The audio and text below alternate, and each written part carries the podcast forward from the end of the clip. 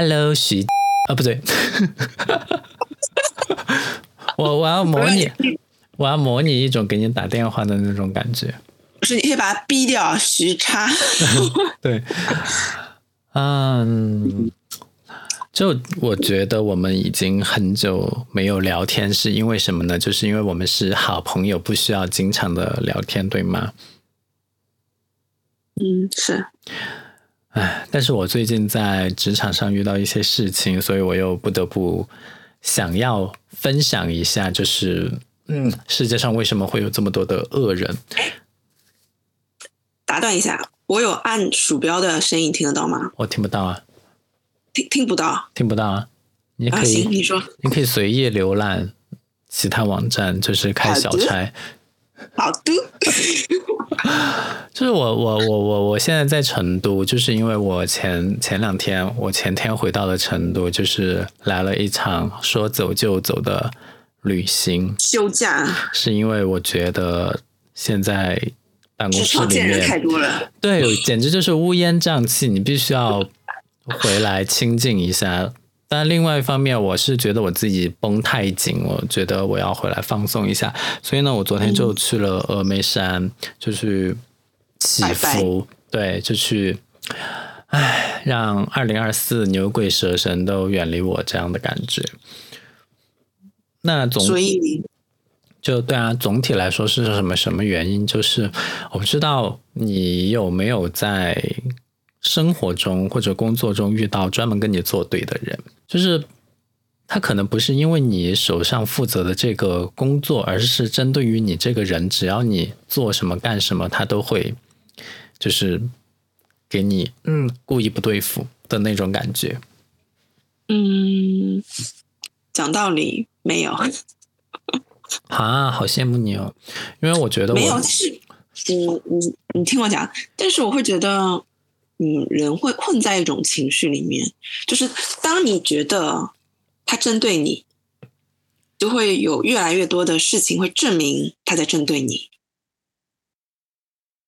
OK，你先讲你的经经，就是针对你的事情，你再说吧。就是我其实之前我好像也发过一集，就是有一些同事很难搞，但我后来我就用一种好，既然他不想搞，那我就来搞我。搞好，搞到差不多了，请他帮我发出去，或者说，因为他毕竟他的岗位职责在那个地方，然后就帮我发出去。我也不想设计吗？是什么设计？设设计师？不是。如果说嗯直说的话，就呃太明显了。当然，I don't care，就是社交媒体，对，就是负责呃社交媒体的那几个。哦。就可能我们真的太久远了，我都已经有点忘记了。就是很不好的地方在于，你如果要让他们做一些事情，比如说我有一个新的产品上线或者干嘛，你要让他们发或者要怎么样，他就很懒，他就会找一些借口说这个东西不好，嗯，那个这个不太吸引人，就别发了。但其实根本的原因就是他不想写。嗯，我先理一下，他这个这个职位是不是属于就是你们平台的负责社交媒体，比如说小红书，比如说什么乱七八糟的。然后他他不是一个人哦，他是一群人。嗯，一群人是多少？多少？一个组的人，你要非常的 detail 吗？我看一下这个组有多少人，一、二，啊，就可能五六五个人，五个人吧。嗯，那你是不是属于，比如，比如说像我们以前不同的业务线，你是属于不同的业务线当中的一条？对啊，比如说我可能是，或者我是，或者我是干嘛？然后他呢，就是 marketing 里面负责 social media 的。对啊，我要推一个业务，我要请他帮我发，他就说你这个业务不行。然后，但是我们以前都是，你知道那条线的人会比较强势，那个。就是 marketing 团队都属于比较 弱势的一方。对啊，因为我们之前的公司就是业务导向嘛，就是为了赚钱，所以我们要去 supporting，去主动的去就是 post 一些东西。所以那一群人都都为难你吗？对啊，因为他们带头的那个人就是一个不想、不怎么想做事的人，所以导致他的团队下面的人都是见风使舵。嗯，所以现在你的工作很难展开。我现在的工作只要不涉及到 social media，我就觉得还好。但是，一涉及到 social media，沟通成本巨高巨上。我跟你讲，social media 现在只做什么事情？它基本上只做他们自己的活动。比如说，你可以把这个 social media 理解为我们以前的 marketing。比如说，我自己办了一个什么活动啊，我自己有个什么抽奖啊，我就会发。但是如果 business 那边有什么新的产品要问世，要请他们发。他基本上就要 business 那边准备好非非常丰富的材料，他才可以帮你写。但是其实写的也不尽如人意，甚至比如说这一次我给他了一个 brief，然后他就是把我的 brief，我八百字的 brief 给我删减到了五百字，然后让我审核这个稿件。啊，我有个问题，像你们也会有不同的 line 吗？那是只有你有这样子的问题，还是别人都有？你有和别人交流过吗？这个我其实也可以说，比如说像嗯 F and B 那边，因为我是负责 entertainment 嘛，F and B 也有，然后其他的 park 那边，其实就是我们就是专门负责对接不同的 business。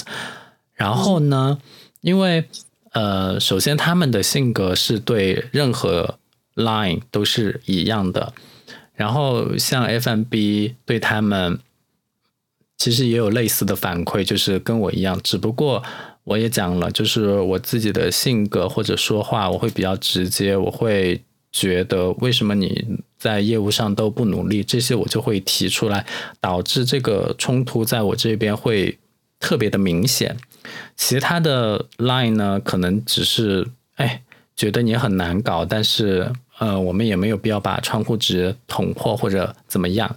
那我呢是之前已经捅破过一次了，所以就是也不在乎捅破第二次，所以就会这样子。嗯，我跟你讲哦，就是这一次呢，就是闹得有点大，有闹到总监那边去评理。当然，其实作为一个部门的总负责人，他不会因为这件事情。给下什么定论说都是谁的错或者都是谁对，他不会这样讲。但是我我这几天我其实一直就在被这件事情烦恼，因为我觉得首先，嗯，跟这些人不对付，当然一方面是我自己的沟通问题。那我沟通问题的根源就在于我其实不是一个喜欢直面冲突的人。这个我呃是很了解自己的，包括我之前在谈恋爱或者怎么样的时候，我生气或者冷战，我绝对不会去主动求和，因为这就不是我的性格。但是因为你在工作中你要跟别人合作，你就有的是有的话有或者有的什么，你就必须要去说。然后呢，我就会逼自己去说一些话，但是对方肯定。他回是会回，但是他要么就是很晚才回，要么回也回的比较的，就是消极。所以呢，就是呃，这样日积月累，逐渐呢，终于在我们这一次的提报的一个内容里面，首先他返回来的稿子就非常的糟糕，就让人很不满意。我其实当时。就是我后来回想起来，我不应该就呃告诉他这个东西不行，我也不应该后来把那个稿子自己重写一遍，直接让他排版来发。我当时就应该说 OK，就检查有没有事实错误，然后把那篇残破不堪的，就是非常的没有任何没有任何修饰语，没有任何。的一些背景介绍，只有一些规则的罗列的稿件发到总监那边去，让他看看他真实的写作水平是如何。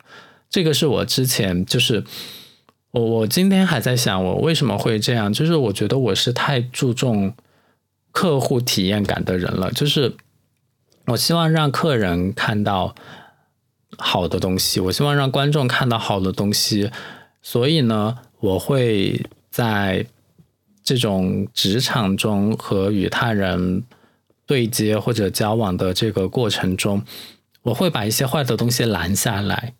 但是其实我如果不拦下来，我也没有任何的问题。就是如果说发出去的话，客人的观感很不好，所以呢，我我其实。根源是在这个地方，我的这样做的目的是希望不要让不好的东西出去，但是我这样做的话，反而也让就是领导们、管理层们觉得下面没有任何问题，但其实已经有一些沟通上面的问题了。嗯，打断一下，所以这样你们要发一条。宣传的东西，然后你已经写好了给他们，然后他们全都不用，给了你一条很烂的东西，然后你就去撕逼了吗？是这意思吗？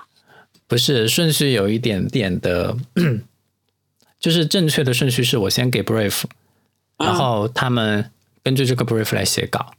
但是这一次呢，我稿件写的很差，然后时间又来不及，所以我就自己写了一篇。我说你用我这一篇去排版，然后他们不愿意。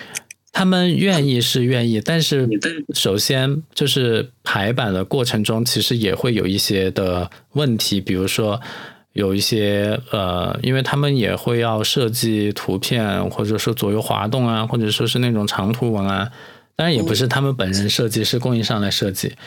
嗯，那我就要去审核他这个稿件排的是否正确嘛，因为排版中间其实也会有一些问题，虽然不是不多，就是。不常出现，但是其实也会有。然后我就提了一些问题，每一个问题都巨不耐烦，就是巨不想要说这个你也要提，那个也要提。我在想说，为什么之前你们不一次性做好呢？比如说排版里面设计一个标题，那个标题它可以做来是歪的，然后我就说你这个标题应该居中。这个东西我其实是没有办法在我的层面上给他改的，就只能他在后台改。他就非要跟我说那个东西已经居中了，你不要相信你的眼睛。然后我给他提供一张照片，就是那个照片其实是有方向感的，就像我们自拍一样。有的时候就是如果你反过来，后面的如果是镜子里面有文字，那个文字就会反着嘛。嗯。然后我就说为什么这张图反了？我给你提供的图是正正确的，我就想了解清楚是什么原因把它弄来就是反到另外一面，因为如果说。基于某些原因，我也不是不可以接受，我就是想了解这个原因。然后他就直接跟我撂一他他就说：“你说你要把它翻正过来，你就说要翻正；如果你不翻正，你就不要说。”然后我看到这句话，我真的实在装不下去了。之前一切就是伪装的和平都烟消云散，然后那个时候我就从员工手册里面翻出来一条规则，就是对。同事或上级冒犯的，然后有什么什么处罚规则，我就把这一屏截屏下来，然后还来出钱发到那个群里去。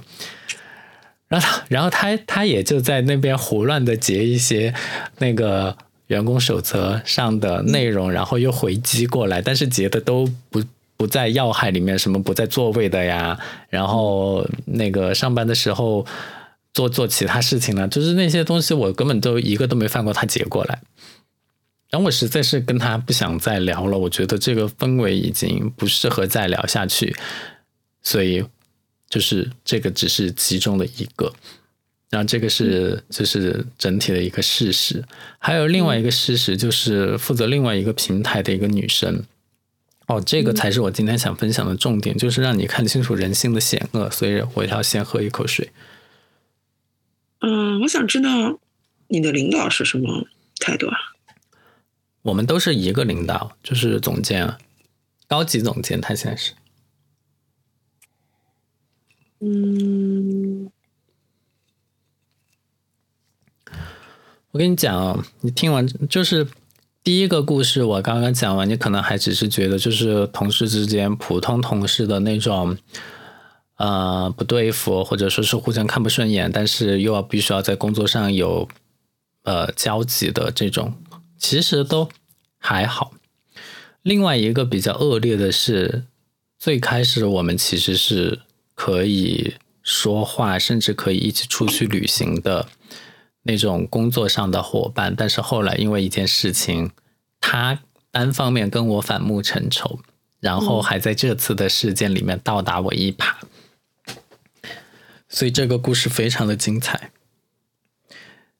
就这个这个女生呢，她是她是哪里人，我就不说了，因为我怕这个说出来，感觉好像有一点点地域的关系。但是但是不是跟这个没有关系？我我那我知道了。你知道了？你知道什么？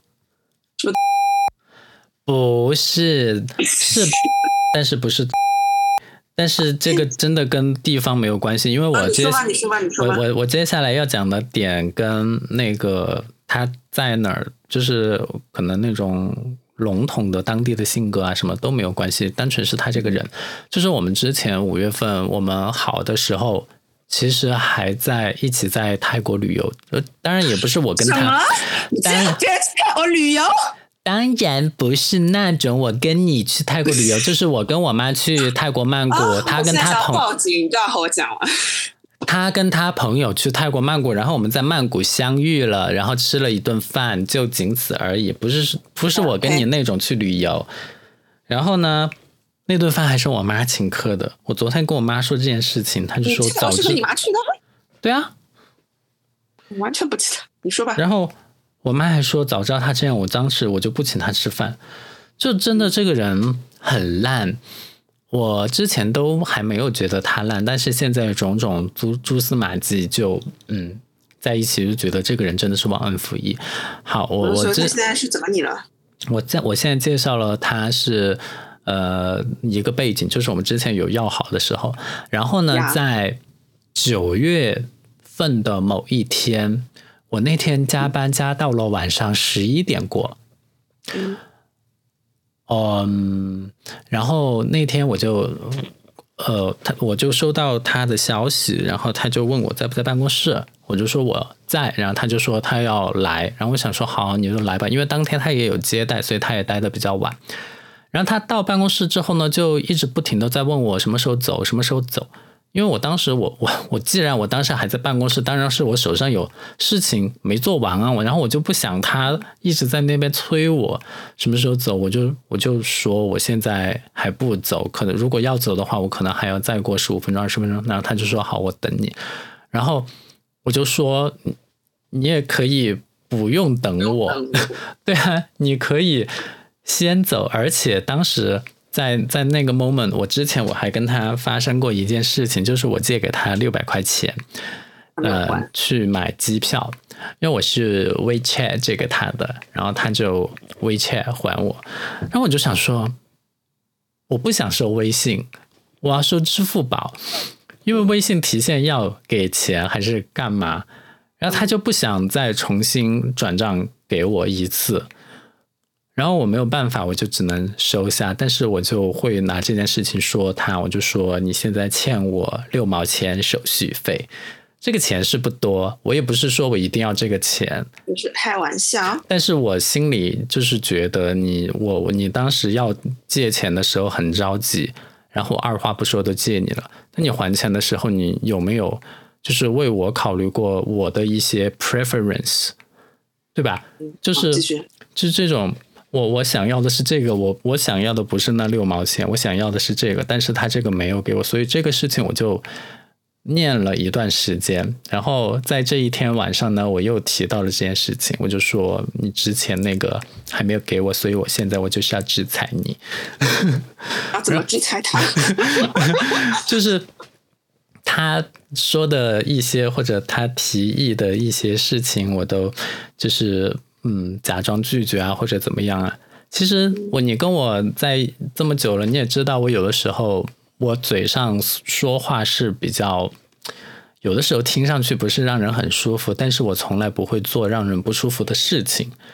就是这个，我觉得我还是比较分得清楚的。但是呢，当天晚上他就听进去了，他就觉得我好像真的是在制裁他，我他就觉得我好像真的是。所以你的制裁方式是他叫你走你不走是这意思吗？也不是，我我其实也记得不得太。那你所谓的制裁是什么呢？就比如说，嗯，那天晚上你们不就是你在加班，他叫你走，然后你要又要加班，你不走，然后呢？现那个是九月份的事情，现在是十二月底，我有点记不太清楚。然后他就就他可能是觉得我说话为什么那么的不在乎他，因为我后来才知道，他当时生气的点是。他那么晚回来，专门等我下班，我却没有考虑到这一点。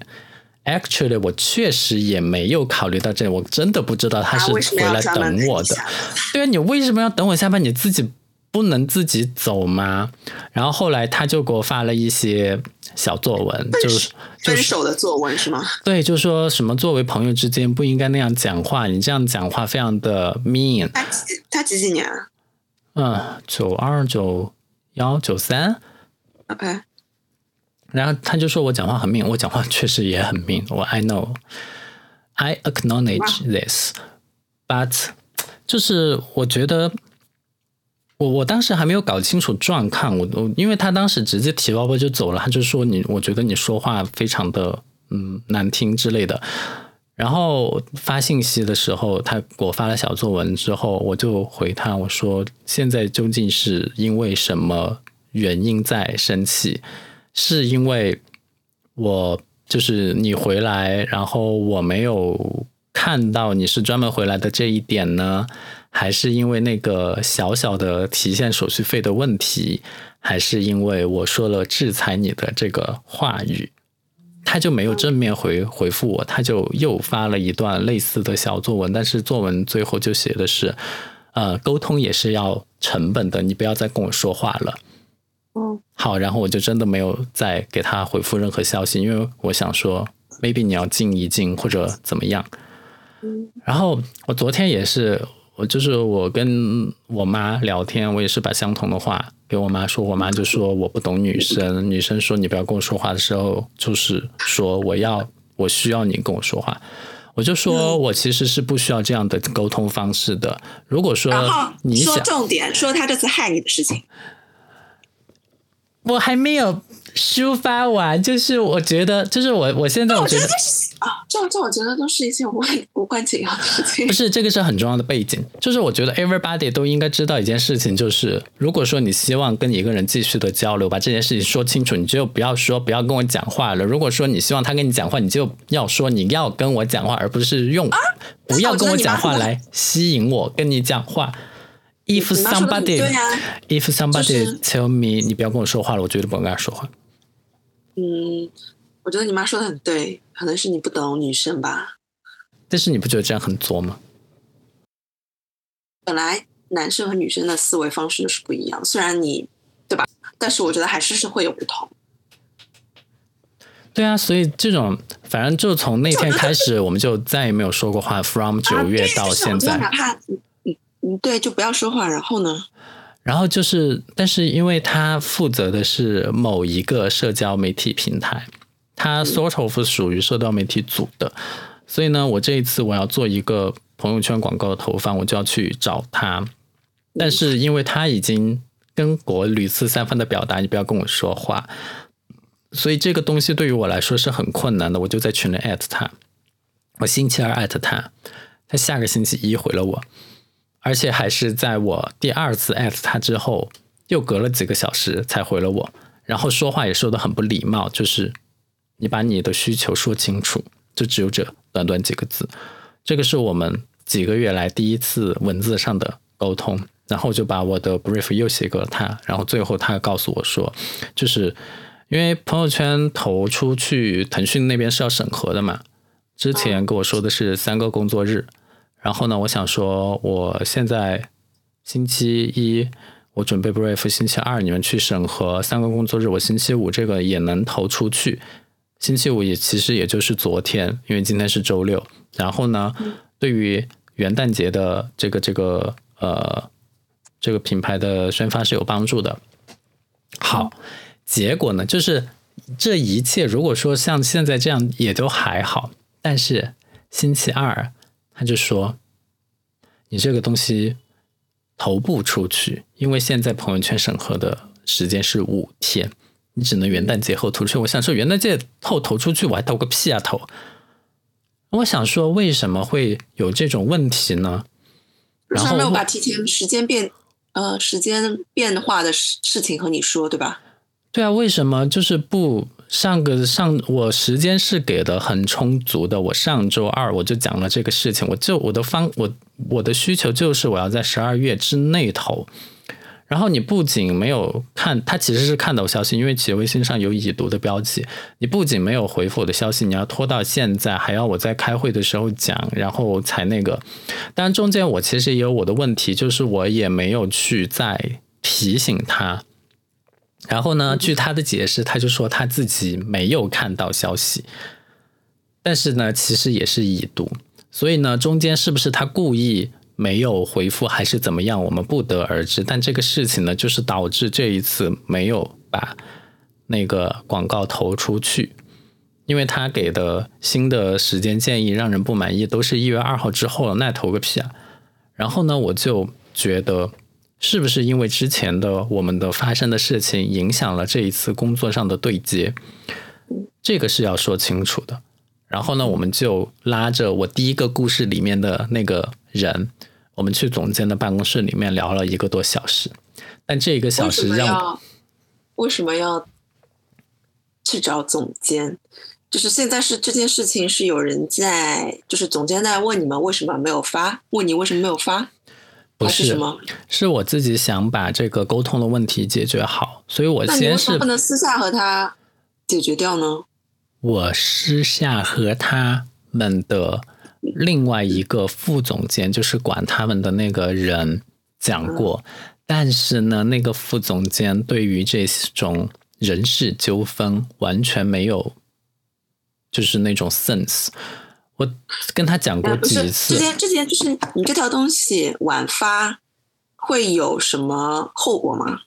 其实没有什么后果，就是发不出去。对，没有人在追责是吗？没有人追责啊，但是我觉得人家业务线提了一个需求，希望能够冲一冲十二月的销售，然后呢就要有各种的宣发来配合，但是这边没有配合到。我自己，我虽然他不会追责我，但是我觉得这个东西没有给到别人相应的支持，我自己其实也是很过意不去的。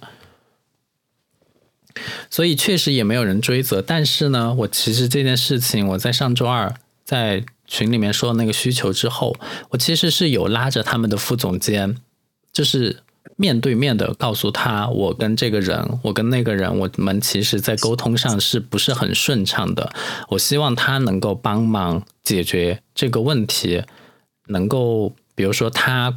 去跟他下面的人讲一下，把这个事情推进。其实这个事情也能推进，但是这个副总监其实他就没有讲。然后呢，我这一次我我又这副总监就是很正常的一个 职场人的处事态度啊，就是不关他的事，他干嘛要帮你去搞？然后这一次发布出去之后，我又跟他讲了一次，但是这一次我就是有点 complain 了。然后他就说，我们就一起。聊一聊吧，然后他就拉上了总监，一起组了一个会，在第二天早上聊。这个就是他的处事方式。我估计那个总监也很无语，就是这么小的事情要要到我这边来，因为不是他第一次对于这种人事的纠纷比较不敏感。上次还有一个试用期内要被离职的人在办公室吵，他根本就没有还有重点吗？当然有重点啊，重点就是高潮的戏份，然后。结果我我开始以为这一个，呃，聊恳谈会是一个，就是大家能够敞开心扉，然后把这个问题讲清楚，然后以后可以好好沟通的这样的一个会。结果他是啊，这就是甩锅会啊。结果就是一个甩锅会啊，然后他们就把锅甩在我身上，而且他们甩锅，他是指那个人吗？他是指这两个人，故事一和故事二的人。嗯。然后，然后呢？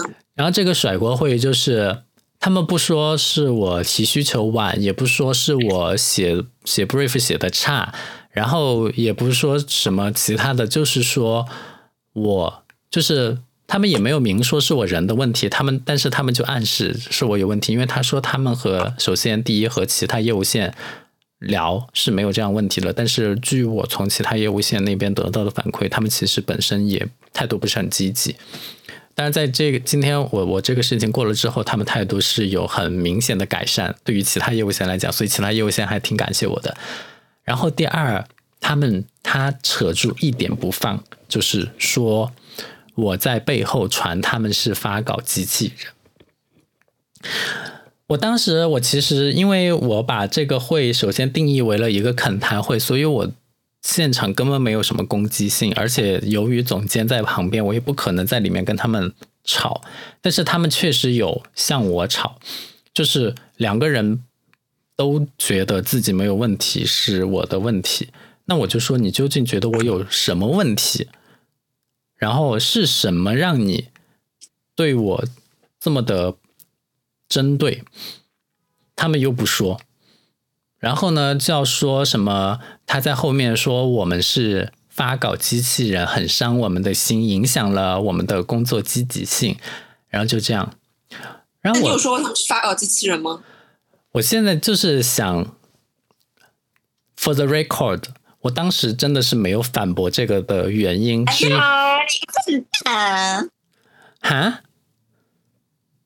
哎，这件事情呢？啊，你说，你继续说。我就是说。我当时没有反驳这件事情，是因为第一，我好像隐隐约约确实有说过他们，但是我好像说的不是发稿机器人这么具体，我也有点记不清楚了。第二，发稿这机器人这五个字确实很符合他们的定位，我确实也是这么想的，所以我当时没有进行反驳。但是我们总监很敏锐的捕捉到一点，他说这个名字确实不好听。但是我更在意的是这个东西是谁传出去的，因为我跟他们就是我当时，我当时我不知道，我真的不记得是哪个人了。我应该跟两三个人在非常私下的那种一对一的抱怨中提到过。也许可能就是说，社交媒体真的是懒到要死，什么东西都要递到嘴边，他才可以吃，就像一个发稿机器人一样。就 maybe 说了这样的话，然后呢就被传出去。我当时我其实真的是应该现场来分析这个事情。不是，当时我觉得，哎，你首先就应该早早做准备，把他们工作能力差的事情先先把证据都给我。打出来，然后他们说：“你说你们就是你，你有在背后吐槽他们，他们很伤心。你就把那些证据你就摆出来，就说那是因为能力实在是太差了。就是给你的总监看他们能力有多差。如果他们有能力很强的话，也不需要被人吐槽啊。”我这个我当时其实也是有尝试过把那篇文章发出来的，但是来不及。不是，就是或就是被说是，呃，这个东西就应该由他们自己来负责。但是其实我觉得总监不知道的一件事情就是我们的沟通障碍，或者说他对我的抵触，是我们是做不到反复修改这件事情的。因为如果一个稿子你交过来啊写不好，我给你返回去。就是我的修改意见，你肯定要再改一遍嘛，对吧？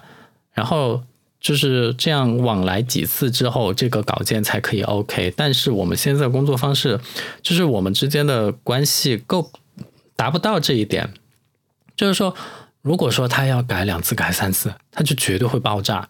所以呢，我们之前约定好的一种工作方式，就是约定俗成的一种工作方式，就是我给 brief，他给我稿子。然后我看了之后，我一次性修改好给他，这个就是定稿了。其实跟我现在也差不多，就是他给了一篇特别烂的稿子，我给他一篇定稿。其实工作流程完全没有任何的变化，就反正我给我只给一次修改意见，给一次定稿。所以呢，这个就是。我们现在的一个就是我们做不到那种反复修改，虽然他们也很大言不惭的在会上说这个东西我们就是要团结一致，然后呢反复修改把事情做好。我当时听了真的很想吐。然后我现在来分析这个发稿机器人是谁传出去的这个事情啊，就是首先我承认我说过这种类似的话，但是从我自己的性格来看，我绝对不是。那种就是没有任何背景的情况下，直接指着别人鼻子骂的那种人。而且这个话呢，是在一个非常私密的场合下说出来了，就跟那种在广场上或者在办公室内大声的说谁谁谁是发稿机器人有本质上的区别，是只是我跟当时的那个人中间的一种吐槽。然后呢，这种比较就是涉及到评价别人的话，也不可能是对随随便便的一个人就能说得出，一定是。当时的这个人跟我的关系比较好，我才说出。但是这个关系比跟我比较好的人转身就把这个话告诉了别人，那第一就说明他人品有问题，我看走了眼。第二就是因为可能后来他给别人说的时候，我们关系就没有那么好了，甚至于变成仇人。那这个人究竟是谁？我觉得现在大家都应该猜得到。那这种人。他在这个时候利用这一点，把这个事情告诉别人，还要在跟总监开会的时候提出来，还要在那边假惺惺说很伤我们的心，让我们失去工作积极性，很失望。我就觉得真的是我很想吐，很想啊，就是见证了人性的险恶，好了吗？物种的多样性，好了是吗？好什么？就是就他这件事情，就这两位的这件事情已经结束了，是吗？我在分析一件事，你究竟有没有在认真听啊？我我我我想和你好好分享一下，也不是好好分享一下，就是和你讲，在职场，我觉得你不用和任何人讲他们他们工作能力差，他们怎么怎么样。我觉得职场本来就不是一个值得分享的地方。这个就是你自己很吃亏。这个我就是很天真啊，我就是很容易相信别人啊。都已经三十五岁了，为什么还会做这种蠢事情？我就是很像小朋友啊！我我我我我承认，我了解我自己的优势在于什么什么地方，但是我的缺点，也就是在处理人际关系的事情上不是那么的成熟。而且就事论事，我觉得你把工作的质量看得很重。我知道，就是你觉得要负责任，对你手上经手的东西要负责任。但是，我觉得一份工作怎么样，就是一份工作的成果的评价取决于老板，或者说。怎么讲呢？就是你或者觉得他们这个不好那个不好，但是如果发出来，就是你可以去要求，比方讲，你觉得他这这有问题，那个有问题，你把它列出来，你就发给他们，他们改不改都是他们的事情。然后如果发出来以后有问题，你就把你发给他们的证据拿出来就好了。我其实不要把。不要把责任，哎呦，都我就是我就觉得你在沟通当中花了很多时间，然后要东西做的很好，老板就看到很好的东西，但是他就不知道你过程当中付出了多少。是啊，这个就是我之前的一个做事的方式，就是我太注重一个客户体验感，我希望发出去的东西，观众、读者或者客人看到是好的，但是背后隐藏的这些。角力、个人斗争、斗争啊什么的，就个人观众，我觉得都没有那么重要。我觉得你就太有责任心了。这这这这也是我现在偶尔去想我以前工作时候的有一些有一些事情，我现在去做就不太会。像我以前也会和别人起一些冲突，就会觉得说大家。大家就是你拿这份钱就是把工作做好嘛？就为什么你要这样子？就是随随便便？对啊，对啊，就会和他起争执。他他就会觉得说，哎，我又不是乙方，我是甲方，好吗？然后就是你你不要用命令的口气来对我。我跟你讲，我从这件事情之后，我肯定会学乖的。我之前说实话，我们一起在同一家公司的时候，我 team。就是我们这个部门只有三个人，我后面到了下一家公司，部门最多的时候也就六七个人、七八个人加实习生一起。我现在这个公司，我们这个部门二十多个人，接近三十个人，这个是非常多的。就是我们以前的那种小社会，我在那个小社会里面获得的经验是不足以支撑我在这么大的一个部门里面和不同的人打交道，然后如果有冲突，我应该怎么处理？我我是缺乏这个经验的，我还是用那种。对工作有要求，像你说的责任心等等的，然后以为大家都团结一心，真实的那种团结一心，把工作做好。但对，但事实上只有我一个人在 push 这些事情。嗯，对啊，就我觉得工作嘛，就是你也想想，你就拿这点钱，你干嘛要去承担？我觉得可能是你的总监。嗯，就是你去承担你总监的那个他对东西的要求。哎我，不知道该怎么讲这个事情。就是我觉得拿多少钱做多少事情，在超出你职责范围内你控制不了的事情，你只能尽可能的去简化，让事情变得轻松。我觉得你不要从让事情做到完美来做，就是。对待工作上的事情，你你要从以最少的时间、最少的精力把锅甩出去，来对待你的工作，真的。I know，我就是对工作有那种执念、执着。我把工位收拾的很干净，希望我每天工作更有效率。然后呢，我也希望别人把就是能够把自己的桌子收拾干净，但是别人就是收拾不干净自己的桌子。有的人什么事啊？有的人呢就很开心，我可以去帮他们收拾桌子；有的人就觉得你关关我关关那么多事情干嘛？关你屁事！嗯，我也觉得挺无语的。如果我是你同事的话，我觉得你管太多。唉，所以你说这种太认真也不好。就是我觉得你要把注意力放在，哎呀，我觉得你太把注意力放在你工作上面了。我觉得你应该把注意力放在提升自我上面，让自己赚钱的上面。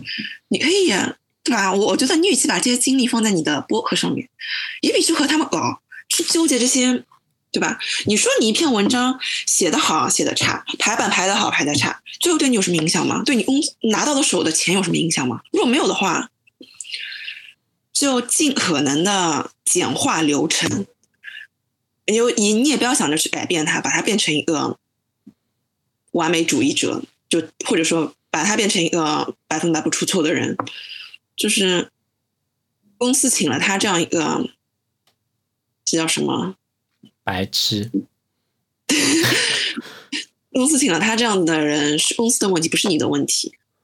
就是这个东西做的差，不是你的问题，是公司的问题。公司为什么找了这样一个人来做这个事情呢？对不对？反正我接下来我会有一个改变，就是我我其实觉得，就是我后来为什么感觉到比较失落、比较沮丧，是因为我从那个。总监办公室里面出来之后，我发现在场的三个人，其实只要进到那个办公室聊这件事情的每一个人都有自己的问题，但是在里面也只有我承认了我有问题，我要去改变自己，其他两个人都是在甩锅。嗯，对啊，就就是职场都是这样子啊，啊，不然呢？所以我当时非常的。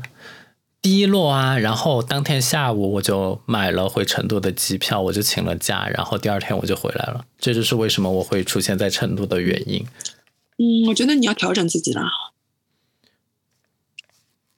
我是在调整自己啊！我昨天去了峨眉山。这种这种事情，我觉得都算都算小事，都不是什么被故意陷害这种大事，就是。嗯嗯，就是就是，哎呀，不知道怎么讲，我就觉得为这种事情影响自己的心情不值得。哎呀，我真的觉得我输就输在了太认真，太想把事情做好，反而忽略了其他人的感受。我去，你为什么要把事情做好呢？我现在觉得我最傻的就是以前，就是就是要把事情做好。谁在乎你把事情有没有做好？没有人在乎。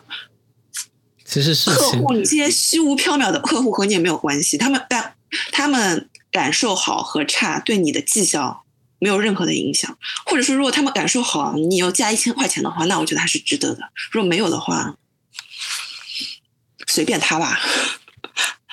哎呦，这样子是不是太消极了？就是我觉得可以总结出来一个经验教训，在于就是是不是提出问题，但是不用去监督着把问题解决掉。啊，对啊，啊，不然呢？不是他老板。然后我觉得你，哎，不是，我觉得你连问题都不用提出，你就是把你自己该做的做好就行了。他的问题是他老板的事情。我跟你讲，我为什么工作这么的，就是 focus 在工作的成果上面，是因为我真的是因为这个成果而被嘉奖过。虽然不是说这种嘉奖是到手的钱或者是怎么样，但是能够啊让别人欣赏，就是被别人欣赏啊，被其他的、哦被其他的总监欣赏。哦，哎，被人欣赏以后，我觉得你离开公司以后，大家都会变成陌生人。就我我现在觉得，我以前最不需要的是别人的欣赏，就是为了那些什么所谓的别人的欣赏，你付出的努力都是，这都是被骗的。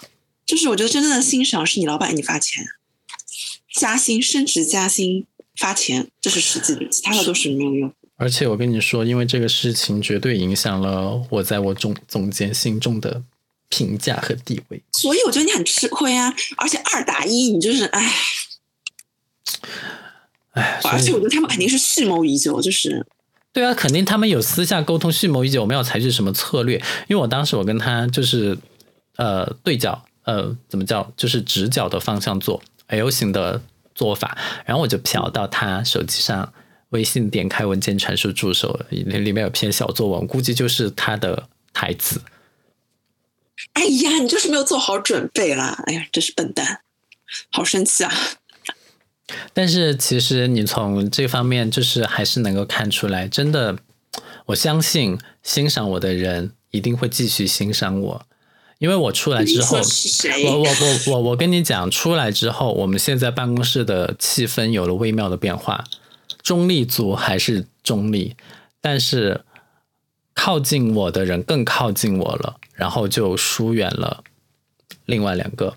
就是我不是说工作上的，就是现在很明显的有分派系，有一部分人呢就更觉得我应该值得被同情，然后呢几乎没有人去觉得 social media 那边值得同情，因为他们就是很懒惰，大家都知道的。呃，我觉得他们这些人的战队都不重要，重要的是你的总监给你发钱的人。也是啦，就是我希望总监是一个能够看出来问题的人。那我觉得他，嗯，你应该学习一些宫斗技巧，就是我最近一直在看《甄嬛传》《如懿传》，但是我 特特别欣赏的却是如懿这个最后什么都没有得到的人，所以我觉得我最后肯定也什么都得不到。算了，我也不是什么成功的人，我没没办法给你很好的意见。但是我现在就觉得，工作上认认真负责都对，但是我就觉得你们都很会上班，就只有我一个人在那边追求成就感，你们就只是上班。不是我以前我以前上班也很认真，就会觉得嗯，我要好好干，也不是好好干吧，就是自己做的事情要认真负责。但是现在只会觉得说，到手的钱是真的，其他一切都是假的，一切什么表扬、什么口头的表扬、写信表扬、什么什么乱七八糟的都是假的，哪怕升职我都觉得是假的，都是想骗你好好卖命的，嗯，烟雾弹。然后会觉得不要为了工作太多的影响自己的心情，公司也就是给你这点钱，你只要做好自己本分工作就好了。然后那些什么企业文化，什么别人的负不负责，对你来说因为你没有办法去改变他们的工作态度以及工作能力，你强行要求他们按照你的标准去做，可能会得到一个好的结果，但是就是把关系处坏掉以后，是会对你不利的。嗯嗯，就是你会花更多的时间去沟通或者怎么样。嗯，哪怕我觉得你就是，比如说他们能力差，你就是在就事论事上面把他们的工作能力摆到你总监面前，都比现在这样子被动好。哎，就这样吧。我觉得我还有，下次不要再和职场里面的任何人，哪怕你关系再好，都不要说真心话。就是态度一定要好，但是就是我就是想跟你分享啊，但是你平时都不怎么理我，今天都不知道是什么运气来了，你有空？你，就是年底了。对啊，也不是，因因为我觉得这个事情，其实我不是特别喜欢听这种很细节的事情，因为我我都会觉得那些事情重要吗？不重要啊。嗯，我有的时候就是需要一个人来。首先是可以倾听，第二呢，就是可以给一些反馈，给我一些回应，告诉我别人都是怎么做的，你这样做你会不会太那个了，对吧？你不要太较真嘛。你平时多跟我说些话吧，这比什么都好。我也不至于把这个发稿机器人五个字告诉了不值得托付的人，本来应该告诉你的。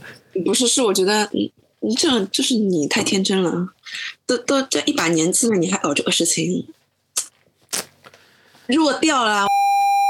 哈，你干嘛提我本名啊？我这是要播出的，拜托。你可以逼掉啊，就。啊，所以这个事情就是这样，我会继续努力的，for 我自己，而不是 for 其他人。那你今年有 review 吗？今年 review。我我跟我总监在这件事情之前聊了一下，他给我的评级是部分超越期望，就是如如果说最高级是 A 加的话，他就给了我一个 A，这是第二级的评价。嗯嗯嗯嗯，那还行。对，因为我们最高级是全面超越期望。全面超越期望，部分超越期望，满足期望，然后部分不满足期望，未达到期望。我们是这五级。嗯，让我想想，嗯，然后就是这样子的评级结果，你明年有没有升职加薪？我不知道诶，如果没有的话，我就回成都吧。我已经在问一个之前的人，就是我有看到另外一个嗯招。蛮好的，但是我觉得我才过去一年多一点点，我其实还想再多待一会儿，待个两年左右再看。而且云南我也三十五加了，明年就三十六，更不好换工作了。如果都还不是总监的话，嗯，现在不太好找，说实话，就是你要找总监的话，对，嗯。所以呢，这个就是我二零二三年年末的一个奇遇。然后呢，昨天我跟我妈去峨眉山，在山顶许愿的时候，我就许愿二零二四年所有牛鬼蛇神都要远离我。我希望这些乌烟瘴气在明年都远离我，所有的一切都留在今年。这个就是我的期望。我是万万，我们下集再见，拜拜拜拜拜。